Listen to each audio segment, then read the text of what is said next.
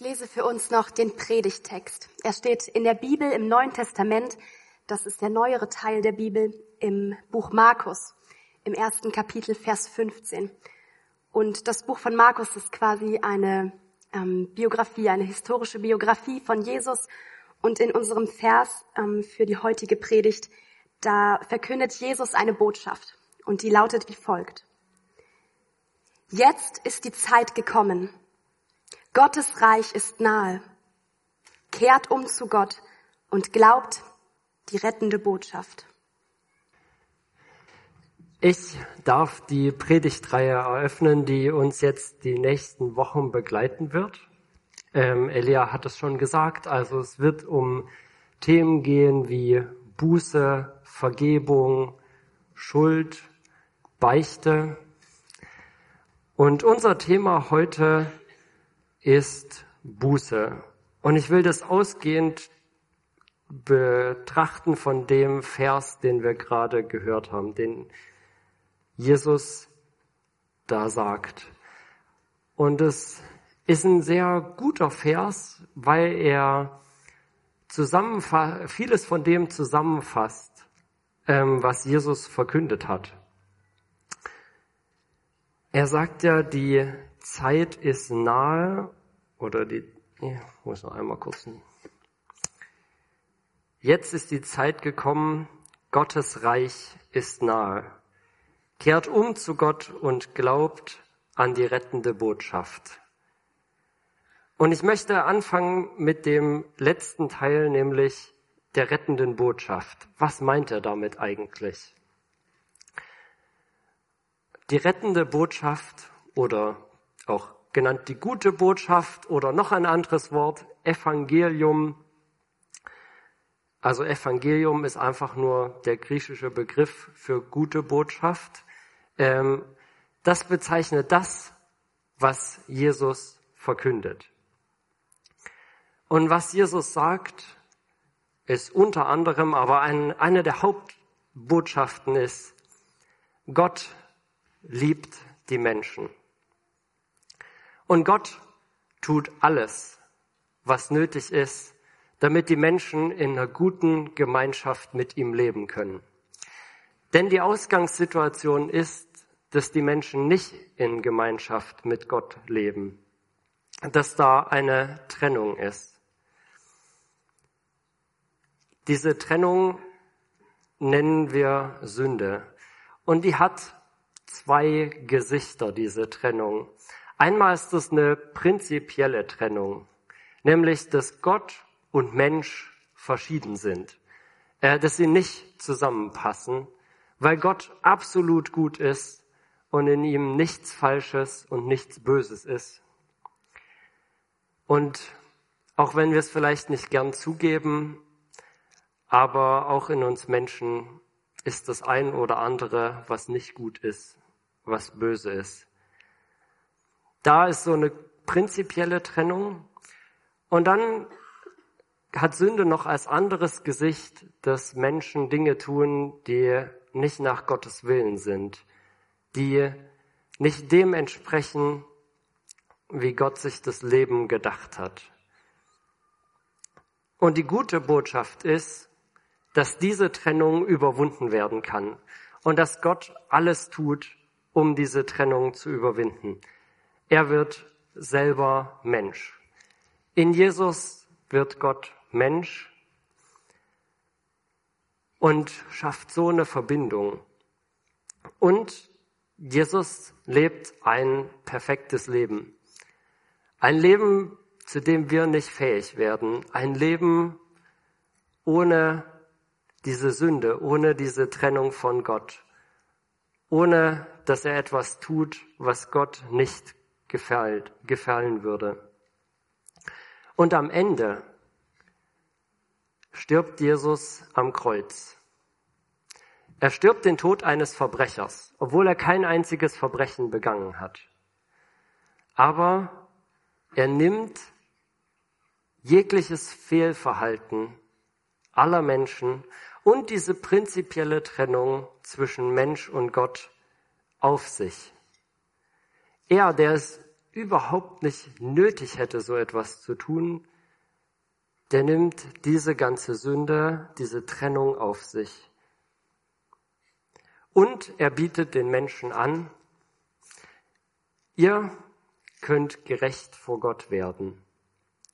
Ihr könnt gut vor Gott dastehen. Und zwar, indem ihr einfach an mich abgebt, was ihr an Fehlverhalten, was ihr an dieser Trennung habt, indem ihr eure Sünde bei mir abgebt. Und dafür erhalten wir die Gerechtigkeit, die Jesus hat. Das ist Gottes Gnade, dass er eine Möglichkeit schafft, diese Trennung, die zwischen den Menschen und ihm besteht, aufzuheben. Genau, also das ist Ausdruck der Liebe Gottes. Das, was sich Gott für jeden Menschen wünscht, dass jeder dieses Geschenk Gottes annimmt und es der Mensch auch sagt, ja Gott, ich will in Gemeinschaft mit dir sein.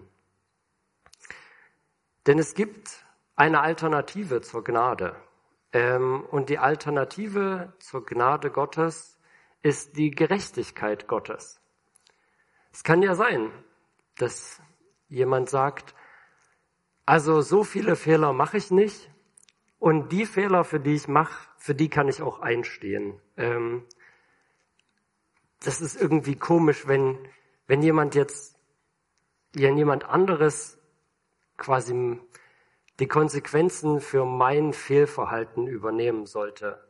Ich will gern Gerechtigkeit. Auch das hat Gott im Angebot. Gott ähm, wird, oder dann kann man sich vor Gott verantworten. Allerdings ist der Maßstab extrem hoch. Ähm, in einer seiner großen Predigten, in der Bergpredigt, da macht Jesus das sehr deutlich, wie unfassbar hoch Gottes Maßstab ist. Ich nehme mal ein, also ein paar auch von den extremsten Beispielen raus. Da sagt er, wenn jemand seinen Bruder oder seine Schwester einen Dummkopf nennt, dann ist seine also dann ist es ein ähnliches Fehlverhalten, wie wenn man jemanden umgebracht hätte. Also das ist mal ein heftiger Maßstab. Jemanden einen Dummkopf nennen und dafür eigentlich die Strafe kriegen, als ob man jemanden umgebracht hätte.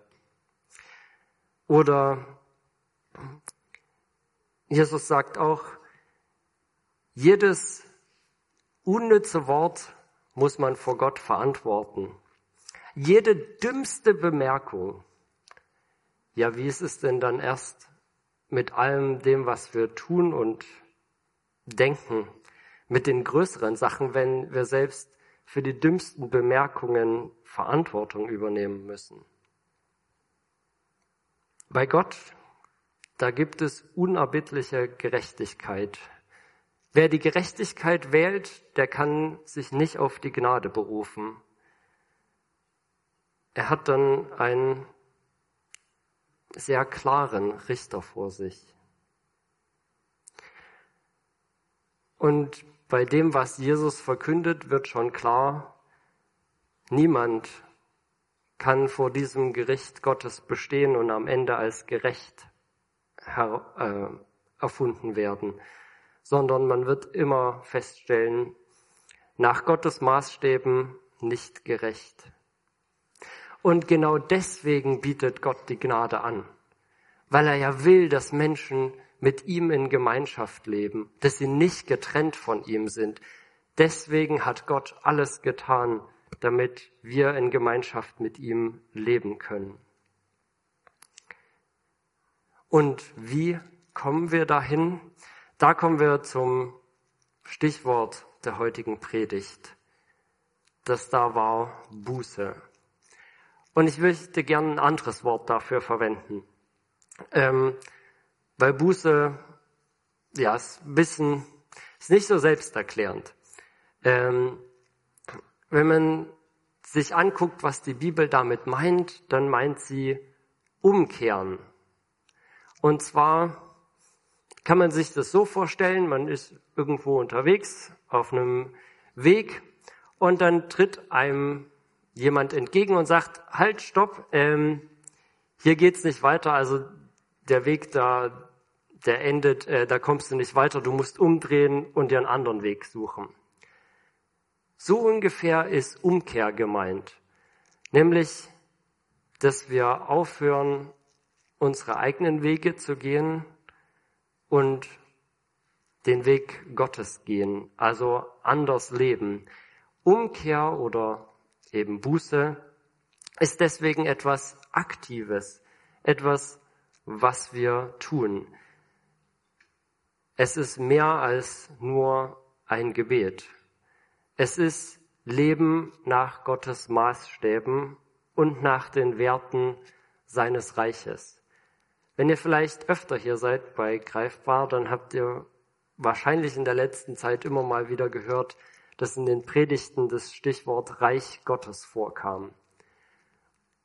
Und das wird wahrscheinlich auch weiter in unseren Predigten vorkommen. Und da hören wir, welche Werte bei Gott gelten, welche Werte in seinem Reich gelten und wie er sich unser Leben gedacht hat, wie es sein sollte. Umkehr ist also diese Bewegung zurück oder hin zu Gott. Aufhören, nach meinen eigenen Maßstäben zu leben. Denn ich habe ja viele eigene Maßstäbe. Also ich habe eine Idee davon, wie ich mit meinem Geld umgehe, ähm, ob ich da ein bisschen was spare oder ob ich sehr großzügig bin. Ähm, und für jeden einzelnen Lebensbereich habe ich ja Maßstäbe, nach denen ich lebe und nach denen ich mein Leben ordne. Und da sagt Gott, frag mich doch, frag mich doch, ähm, wie ich mir das gedacht habe. Und das, dann ist Buße oder Umkehr diese Bewegung hin zu Gott und zu fragen, Gott, wie hast du dir das gedacht? Und wie soll ich deiner Meinung nach leben? Wie soll ich deiner Meinung nach mit meinem Geld umgehen? Oder wir haben ja noch mehrere Lebensbereiche, also wie soll ich Beziehungen leben? Oder andere Sachen. Und ich bin überzeugt davon, dass diese Umkehr, dieses Fragen nach Gott das Beste ist, was wir tun können, weil wir dann mit Gott leben, weil das uns in die Gemeinschaft mit Gott führt. Und darum rufe ich euch auf, euch, die ihr hier sitzt, jetzt in der nächsten Zeit, wenn wir Lieder singen, zu Gott umzukehren ob es vielleicht ein erstes Mal ist, sich zu ihm hinwenden und zu fragen, Gott, wie hast du dir das Leben gedacht? Oder ob es vielleicht eine wiederkehrende Bewegung ist. Denn wir haben es immer wieder nötig, Gott zu fragen, wie lebe ich angemessen? Wie lebe ich so, wie es dir gefällt? Deswegen, genau, meine Aufforderung oder ja doch meine Aufforderung an euch. Ich fordere euch da ein bisschen heraus. Und ich bitte euch darum, fragt nach in dieser Zeit. Gott, wie soll ich leben?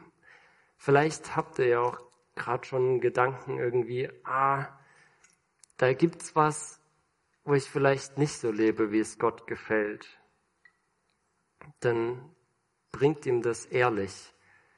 Sagt ihm das, dass es euch auch schwer fällt. Und fragt ihn, wie es anders gehen kann. Denn das Gute ist, Gott lässt uns nicht alleine damit. Er hilft uns. Er wirkt in uns. Und er hat alles getan, damit wir in Gemeinschaft mit ihm leben, können. Seine Gnade gilt uns, wenn wir dieses Geschenk annehmen. Und damit gehen wir in die Zeit des Singens, Nachdenkens und Betens.